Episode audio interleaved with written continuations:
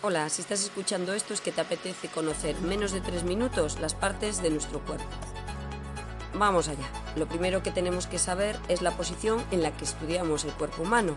Muy fácil, si te pones de pie haciendo que las palmas de tus manos miren hacia adelante y los pulgares hacia el exterior, esa, exactamente esa, es la posición de estudio. Fíjate, todo lo que mira hacia adelante formará parte de la zona anterior y todo lo que queda por detrás de la zona posterior. Tu cara o las palmas de tus manos serán parte de la zona anterior y tu espalda y el, o el dorso de tus manos formarán parte de la zona posterior. Ahora sí, ahora vamos a estudiar las tres partes del cuerpo humano. Básicamente lo dividimos en cabeza, tronco y extremidades. En la cabeza se encuentra el cerebro, que es el máximo responsable del funcionamiento general del cuerpo. En el tronco encontramos órganos de vital importancia como pueden ser el corazón, hígado, pulmones y las extremidades representan las partes móviles de nuestro cuerpo. Tenemos extremidades superiores y extremidades inferiores. Cuando hablamos de forma coloquial tendemos a decir brazos para denominar las extremidades superiores y piernas para denominar a todas las extremidades inferiores, pero eso no es exactamente así.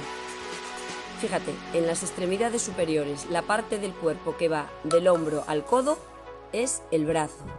Del codo a la muñeca nos encontramos con el antebrazo y de la muñeca hasta los dedos, eso es la mano.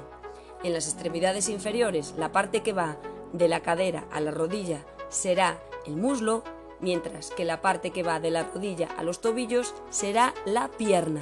De los tobillos hasta la punta de los pies nos encontramos eso, los pies. Es importante que recuerdes que los movimientos solo se producen en las articulaciones.